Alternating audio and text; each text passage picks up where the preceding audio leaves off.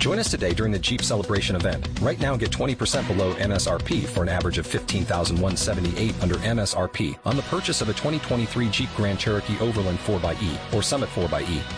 Not compatible with lease offers or with any other consumer incentive offers. 15,178 average based on 20% below average MSRP from all 2023 Grand Cherokee Overland 4xE and Summit 4xE models in dealer stock. Residency restrictions apply. Take retail delivery from dealer stock by 4 1. Jeep is a registered trademark.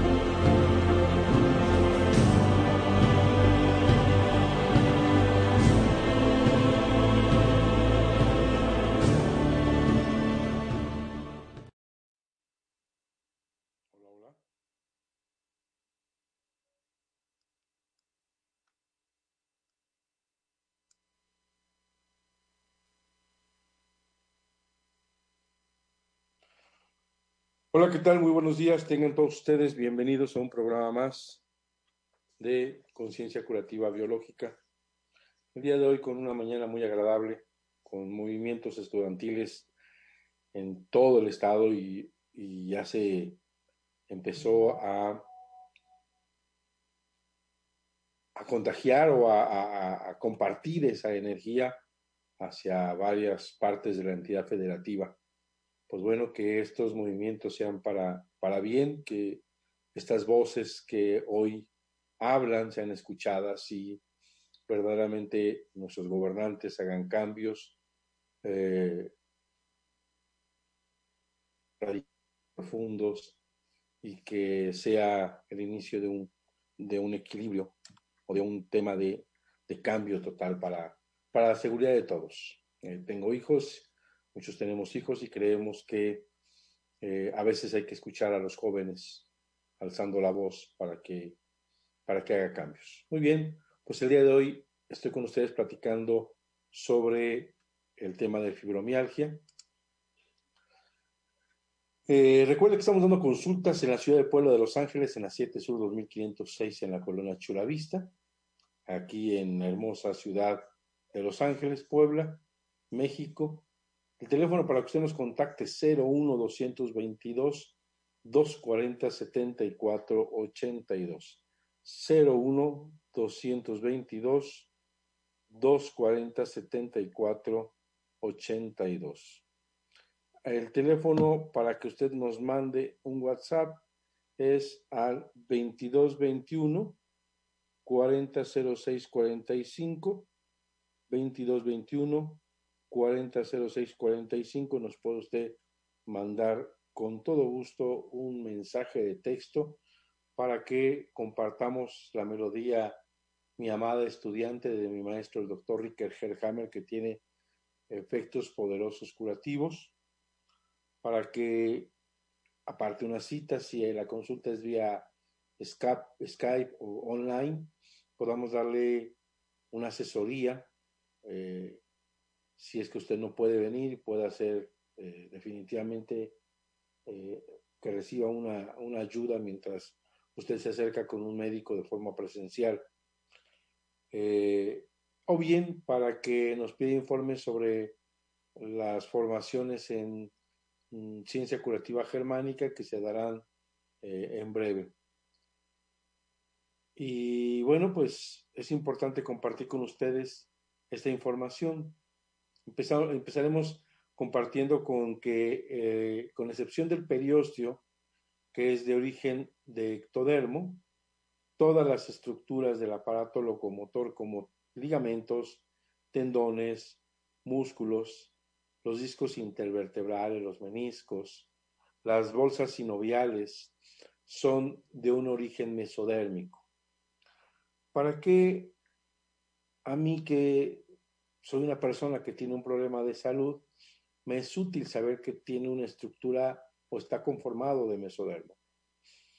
Esto es bien importante y lo vamos a ver más adelante en una en la tercera ley biológica del descubrimiento de la ciencia curativa germánica. El doctor Hammer explica muy claramente que toda la estructura osteotendinosa, muscular, ligamentaria y ósea está en relación a un conflicto de desvalorización. Y es este lo que vamos a ver el comportamiento tanto en la fase activa de conflicto como en la fase de curación.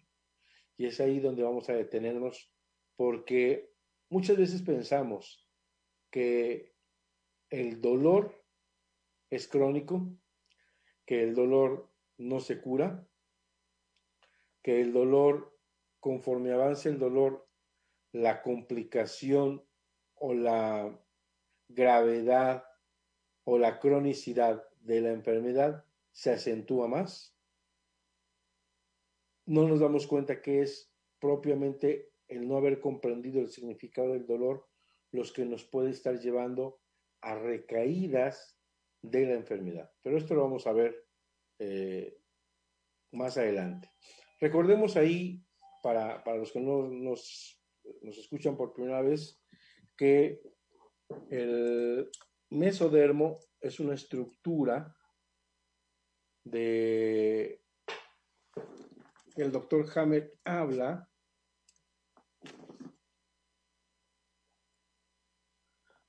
y esa estructura habla, él habla que hay tres estructuras mesodérmicas. Estas estructuras mesodérmicas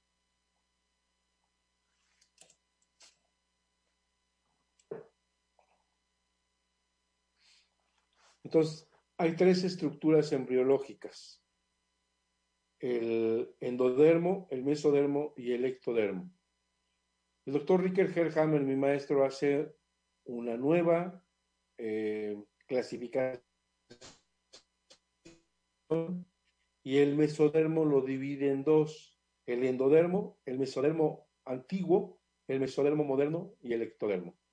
Y es aquí donde vamos a ver la importancia que tiene el tejido, porque en la tercera ley biológica se nos explica el doctor Hammer que el tejido primero disminuye el mesodermo moderno junto al ectodermo, que son dos estructuras embriológicas regidas el ectodermo, el mesodermo moderno por la sustancia blanca y el ectodermo por la corteza.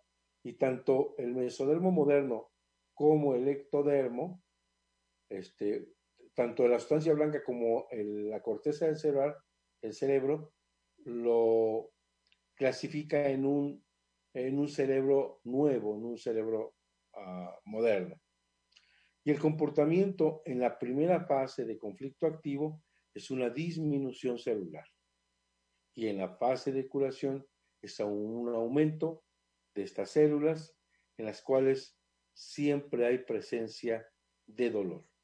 Esto quiere decir que no nos habían explicado, no nos habían dicho la medicina no había entendido que en su totalidad los dolores van a presentarse en la fase de vagotonía, en la fase posterior a la solución del conflicto, en la fase de curación. Es importante cuando hablamos de fibromialgia que el contenido del conflicto que engloba el resto eh, del conflicto está relacionado a una desvalorización, a una devaluación a una baja de la autoestima, a una minusvalía, a un sentimiento de culpa o de poca apreciación de uno. No obstante, para cada parte del aparato locomotor existe un pequeño matiz. Por ejemplo, las vértebras cervicales o la nuca van a estar en relación a un conflicto de desvalorización de tipo intelectual, injusticia, el hombro va a estar en relación a una desvalorización por pensar o bien que no es buen hijo o que no es buena pareja o bien que no es buen padre, en caso de hombre o en caso de mujer que no es una buena madre. Este conflicto está relacionado con el hombro. Los codos tienen que ver con un conflicto biológico de evaluación por no poder abrazar, sostener, empujar, rechazar o golpear a alguien. Las caderas y el cuello del fémur va a estar en relación a un conflicto de desvalorización por no poder soportar algo, una abrumación extensa, un sentimiento de que algo no es posible poder soportar esa situación. Las rodillas van a estar en relación a una desvalorización de tipo deportiva. La articulación del tobillo o de los dedos del pie van a estar a una, en una relación de una desvalorización de no poder soportar a una persona, una situación o algo físico como no ser apto en un tema de baile, en un tema de habilidad con los pies. En cuanto a el conflicto biológico de desvalorización, si es un gran conflicto de desvalorización, va a afectar a los huesos. Un conflicto mediano va a afectar a los músculos, ligamentos, tendones.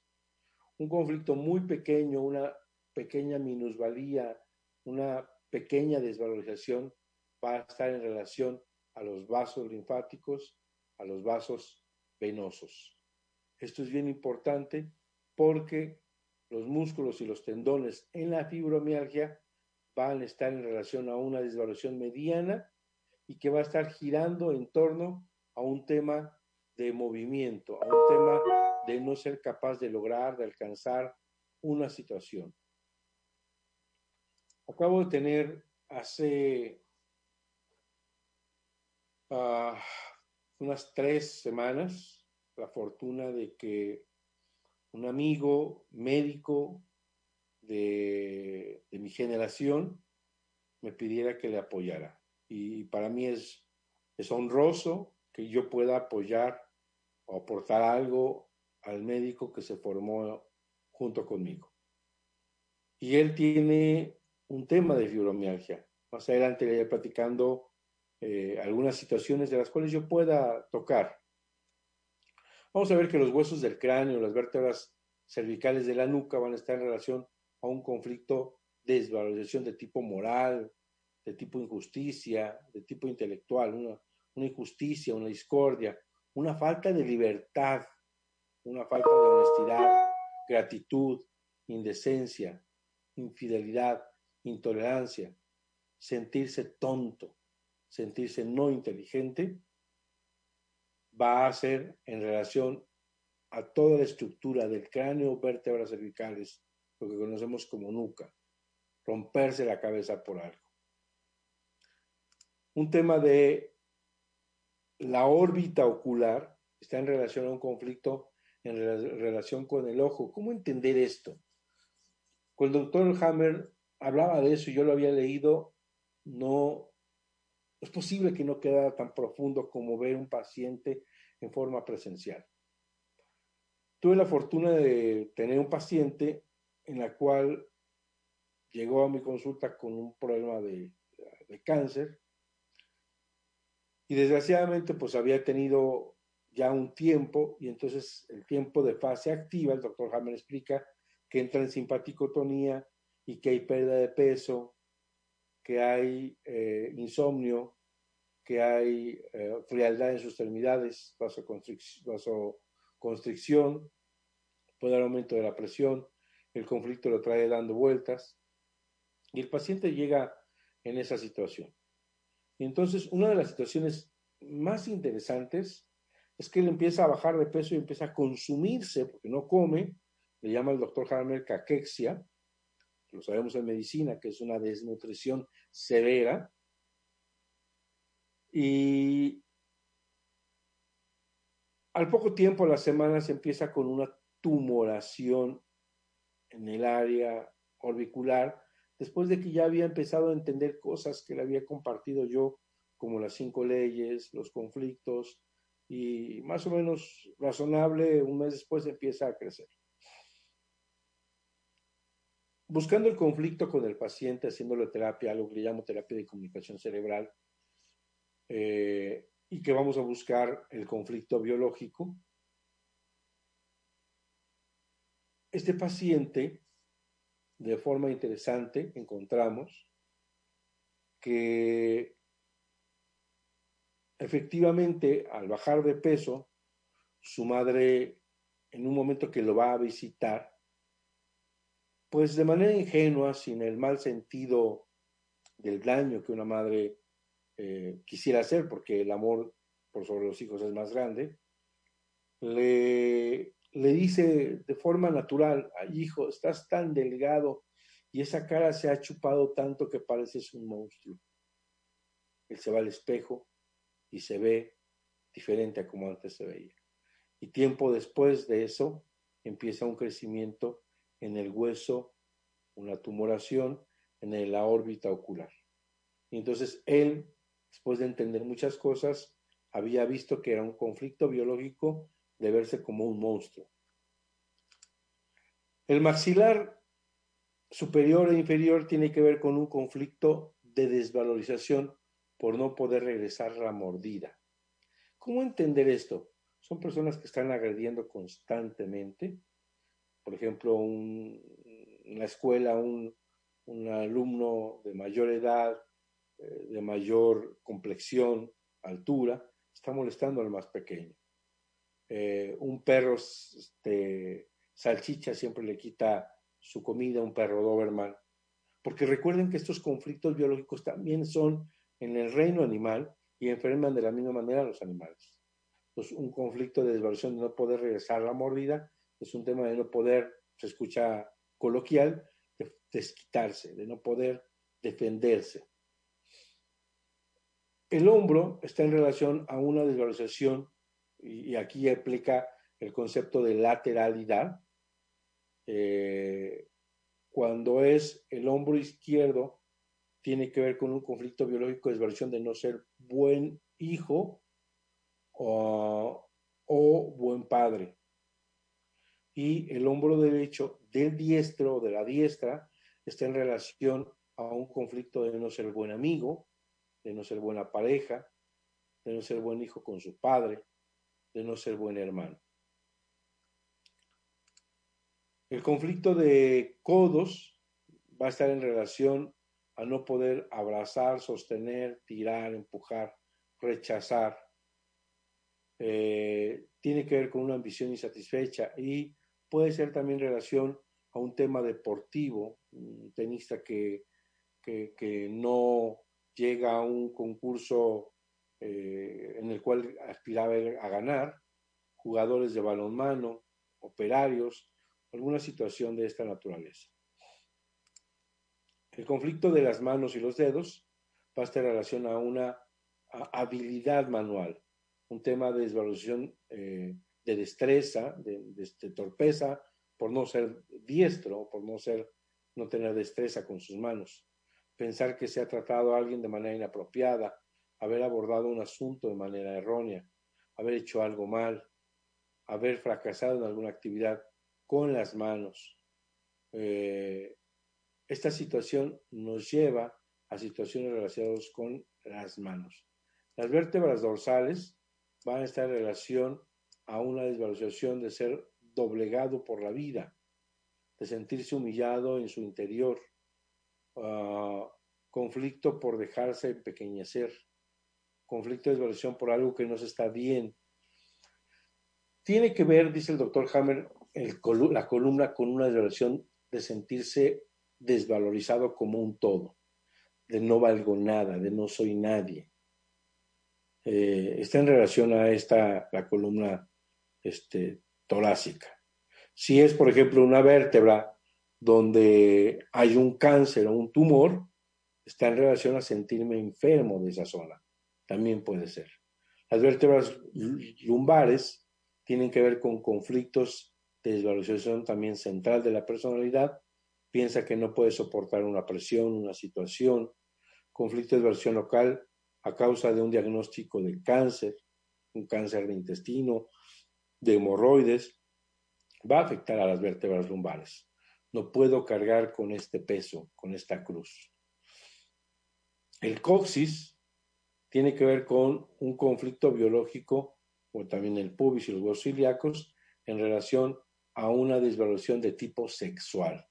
No soy buen amante, no soy buena esposa, no satisfago a mi pareja, tiene que ver con un tema de desvalorización sexual, incluyendo ahí el, tema de impotencia o de frigidez, va a afectar a estas estructuras del pubis. O hoy me acordé de, un amigo, este, cuando viajábamos a, a los estudios de campo con eh, el doctor Antonio, este, mi maestro de parasitología y virología, Antonio Cruz López, y con Lino Chumequero, ¿no? Eh, y decía el pubi, chico, el pubi. Y había algo bien interesante que, que el maestro decía, que las mujeres deberían de ponerse un cinturón de castidad con eh, con trampa de oso. Ahí se los dejo de tarea. Yo recuerdo con mucho cariño a mi maestro, que Dios lo tenga en su santa gloria y que aprendimos muchos, muchos, muchos médicos, cosas importantes que estamos dejando de fuera. Y uno de ellos, eh, que ya el próximo programa platicaré un poquito del famoso coronavirus que ha hecho, bueno, hasta la bolsa, eh, la economía mundial la ha movido y que desgraciadamente o desafortunadamente por la ignorancia o porque creemos que eh, los científicos, las autoridades, las ah, partes más altas de la jerarquía tienen la razón y se está llevando un caos, algo de lo que no existe. Y ahorita que me acordé del maestro Cruz, hablaba de los postulados de Koch y decía, que habría que tener los pelos de la burra en la mano para decir que había una enfermedad. Esto quiere decir que el virus se tiene que aislar, se tiene que purificar, se tiene que ver al microscopio, tiene que haber una muestra que se pueda palpar. Es uno de los postulados de Koch y, oh sorpresa, hasta el día de hoy no se, aislado, no se aíslan los virus de los pacientes. Pero bueno, es un tema que, que pronto platicaremos.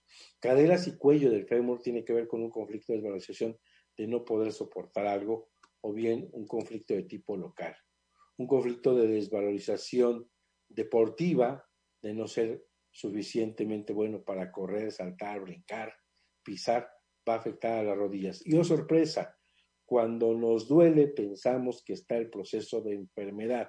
En realidad es ahí donde nos estamos curando y decía mi maestro doctor Hammer, debemos de brincar de felicidad porque nos estamos curando. En cambio nos volvemos a desvalorizar porque no podemos hacer el ejercicio que queremos. Es donde no debemos, a pesar del dolor, parar. Las articulaciones del tobillo, pie, dedo de los pies, un conflicto de no poder soportar una situación, de no poder correr, saltar, pisar, frenar, tiene que ver con un tema de no ser un buen bailarín, de no ser buena una chica con el ballet, de, no ser eh, una persona diestra con el balón, pegarle y se va de chueco. Es decir, tiene que ver con ese tipo de valía. Y bueno, el día de hoy vamos a nuestro primer corte y regresamos con ustedes. No se vaya, está interesantísimo hablando de fibromialgia y las enfermedades de mesodermo. Regresamos aquí con ustedes en Conciencia Curativa Biológica, aquí en On Radio, transmitiendo pura energía. Vamos, cabina. ¿Quieres hablar con el doctor Antonio Galicia González? Teléfono en cabina 249-4602. Regresamos. ¿Quieres hablar? Biomedic. Contamos con el más amplio surtido en laboratorios nacionales e internacionales. Contamos con material de acupuntura, medicina alternativa, oligoterapia, terapia floral, dinamizaciones, decimales, centesimales y un extenso surtido en tinturas. Teléfono 240-7482. Estamos en la 7 Sur 2506, Colonia Chulavista, aquí en Puebla, México. Farmacia Homeopática Biomedic, pequeñas dosis, grandes respuestas al cuidado de tu salud.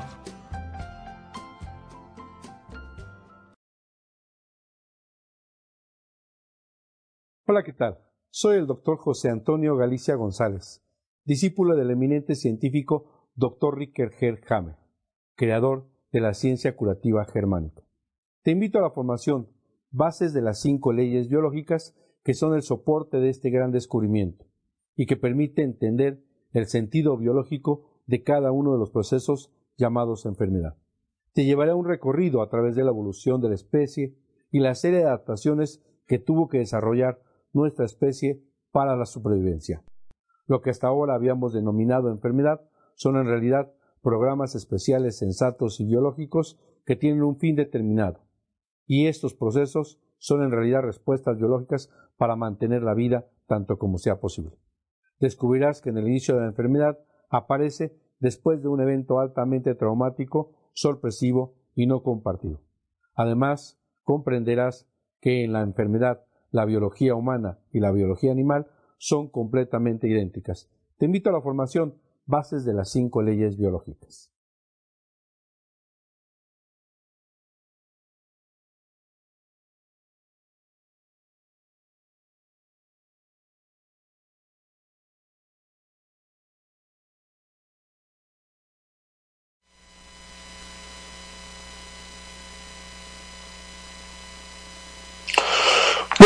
Regresamos aquí en este, en este intermedio que nos, nos llena de gusto estar con ustedes. Y estamos hablando de las patologías de mesodermo, de las enfermedades de mesodermo, que en realidad sería de los programas biológicos sensatos, especiales e inteligentes que tiene la madre naturaleza con un fin determinado y que hemos llamado enfermedades.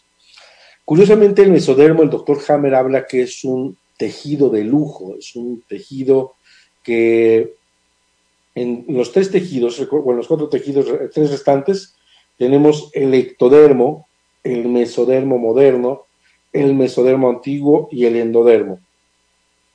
A excepción del mesodermo moderno, el sentido biológico en la cuarta y quinta ley, hay un sentido biológico del porqué de las enfermedades.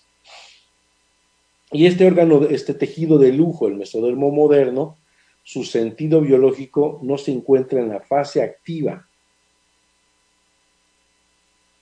se encuentra en la fase de, vagotonía o en la fase de curación. Y esto es algo bien interesante, porque hasta ver el mecanismo de respuesta final es que logró entender por qué el sentido biológico se encontraba en la fase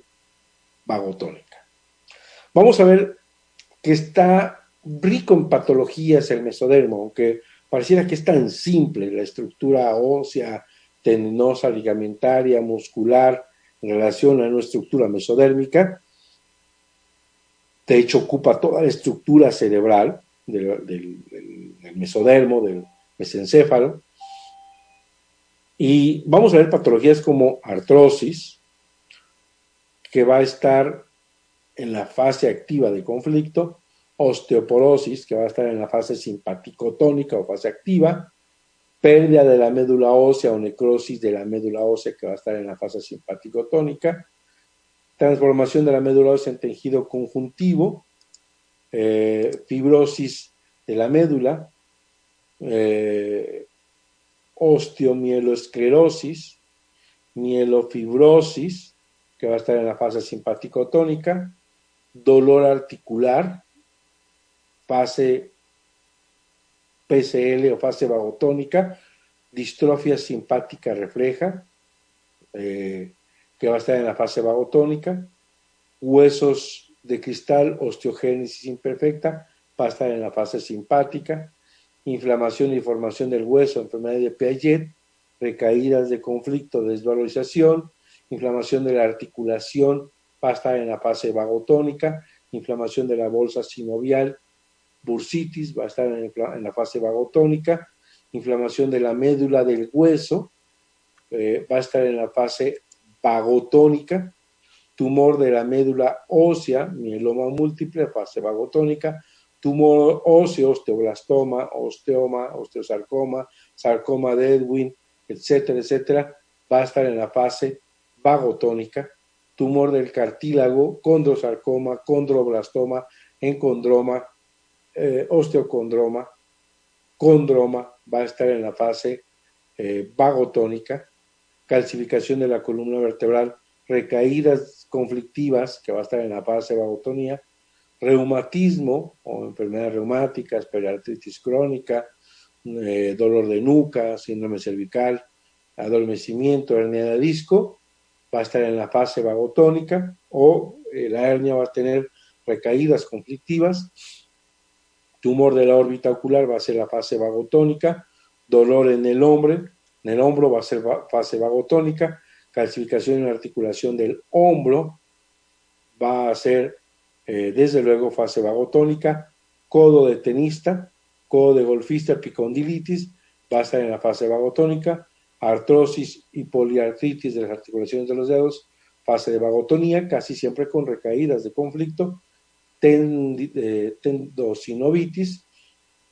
fase vagotónica, síndrome de túnel de carpio, fase vagotónica, acortamiento de los tendones flexores o contractura de Dupuytren, fase vagotónica con recaídas, dolor en el esternón o costillas, fase vagotónica, dolor en las vértebras dorsales, fase vagotónica, desviación lateral de la columna, la famosa escoliosis, curvatura de la columna, va a en la fase de recaídas de conflictos, eh, vértebras colapsadas, recaídas de conflicto, dolores en vértebras lumbares, coxis, lumbalgia ciática, ciática es conflicto de desvalorización de la personalidad como un todo en la fase vagotónica, hernia lumbar, recaídas de conflicto, protrusión discal, igual, estrechamiento del canal cervical, estenosis espinal, espondiloestesis, pasa en la fase vagotónica, dolor de hueso de hace del pubis, fase vagotónica, huesos ilíacos, fase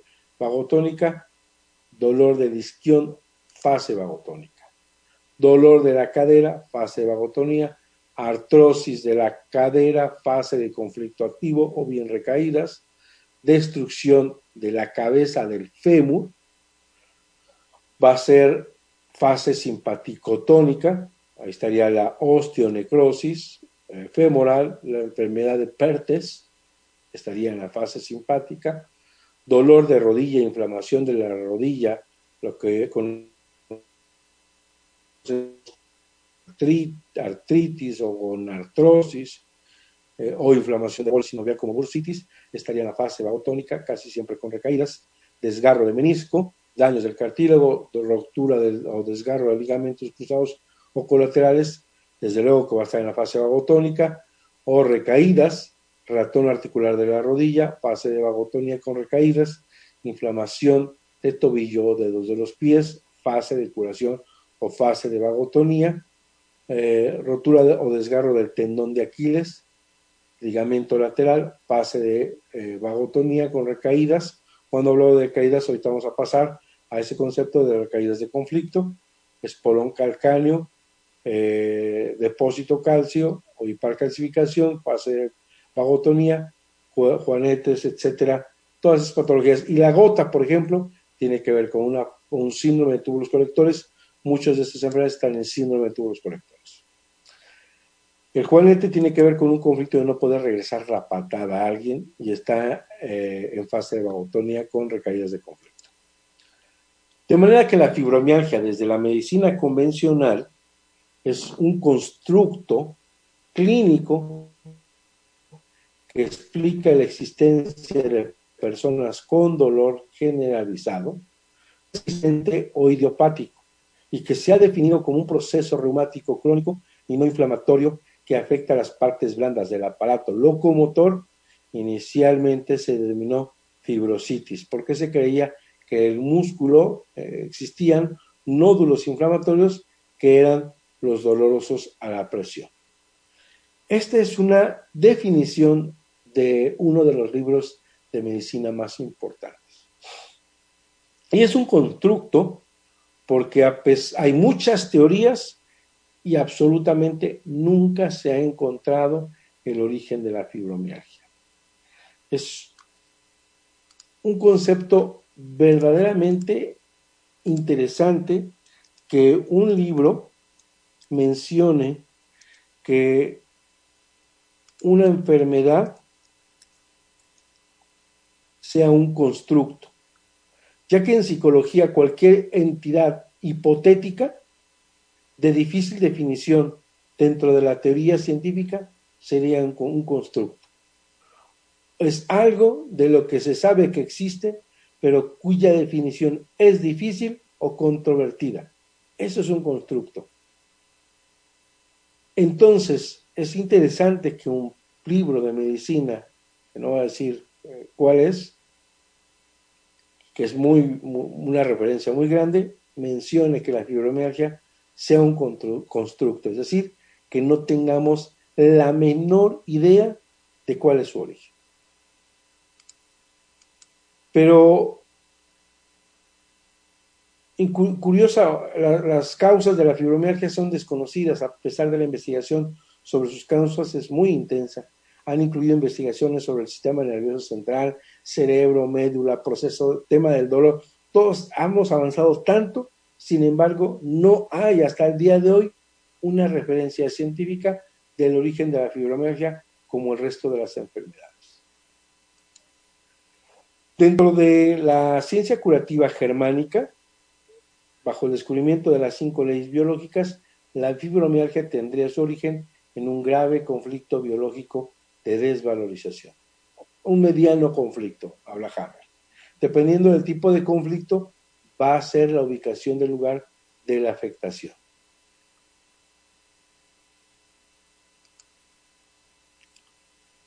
En el tema de la fibromialgia por un grave conflicto biológico de desvalorización, el tejido involucrado es el mesodermo la musculatura estriada del nuevo mesodermo regido por la sustancia blanca y se encuentra en lo que el doctor Hammer explica como conflicto recurrente o recaídas de conflicto biológico, a través de rieles, pistas, tracks que hacen recurrente la fibromialgia. Pero ¿qué es una pista? ¿Qué es un riel? ¿Qué es un track? Doctor Hammer explica que cuando el ser humano, el ser biológico, recibe un choque conflictivo un DHS, este choque graba al instante del evento todo su entorno y todo lo que ello puede los sentidos reconocer. El olor a través del olfato que está presente en ese evento impactante, en ese choque, en ese DHS, la loción que tenía en ese momento un agresor. Cualquier sonido auditivo que pueda estar presente en el momento del choque biológico, como el canto de una sirena, como el sonido de una sirena. De hecho, el doctor Hammer habla de rieles de crisis convulsivas llamadas epileptoides a través de solamente asociar la convulsión con el sonido de la ambulancia sensaciones de tacto, lo que toqué, estímulos visuales, lo que pude ver, ¿sí? Y lo que pude probar. Los cinco sentidos están al reconocimiento de ese DHS. Y todo aquello que se pueda volver a vivir como un escenario, como una situación, con una palabra, con un sonido, con un estímulo visual, gustativo, táctil, va a darnos, desde luego, posibilidad de meternos una vez más a través de un riel a una recaída conflictiva. Por eso aquí hay un diagrama en el que el significado biológico del riel, de la pista o track, es funcionar como una señal de alarma o advertencia para experimentar que hay un peligro de ese momento altamente impactante, de ese DHS. En la naturaleza estas señales de alarma son de vital importancia para sobrevivir. un, animalito que está lesionado de su extremidad y está en un matorral, cualquier sonido, cualquier estímulo olfativo, cualquier situación visual que al moverse X matorrales, él pueda estar alerta para sobrevivir en una fracción de segundos. Por eso es importante entender que la fibromialgia tiene desde luego una curación. Tenemos que buscar el conflicto de desvalorización y esto va a este paciente que llegó a mi consultorio, más o menos uh, lleva unos, si no me equivoco, unos 15 años sufriendo, unos 17 años, 18 años sufriendo con el dolor. Sí, unos 18 años sufriendo con el dolor. Le han hecho estudios, siendo médico, lo han visto especialistas, todos le han eh, dado toda clase de medicamentos. Él como médico ha tenido que batallar ante esta situación. Le han hecho pruebas de psicología. Han buscado que no sea desde la medicina convencional una enfermedad psicosomática. Y afortunadamente, gracias a Dios, en unas semanas ha ido evolucionando considerablemente. Estoy seguro que si no se desespera y porque es un paciente ya medicado con un derivado morfínico y de repente los dolores se tienen que aguantar, pero si él lo logra va a salir adelante. Y su conflicto biológico fue un conflicto biológico prácticamente en la universidad con un profesor. Una injusticia que vivió, una situación que lo hizo sentir incapaz, que lo hizo sentir que no, que no era suficiente, que, que lo que había hecho su esfuerzo no era recompensado. Y vuelvo a decir lo mismo, hay que buscar el conflicto, hay que sacar el conflicto, pero también hay que acompañarse con terapias que no sean agresivas, que no sean iatrogénicas, la melodía del doctor Hammer, mi amada estudiante, puede ser muy útil. El doctor Hammer hablaba en uno de sus libros que en la fase de dolor, les voy a, a leer textualmente lo que él dice, una palabra sobre los dolores.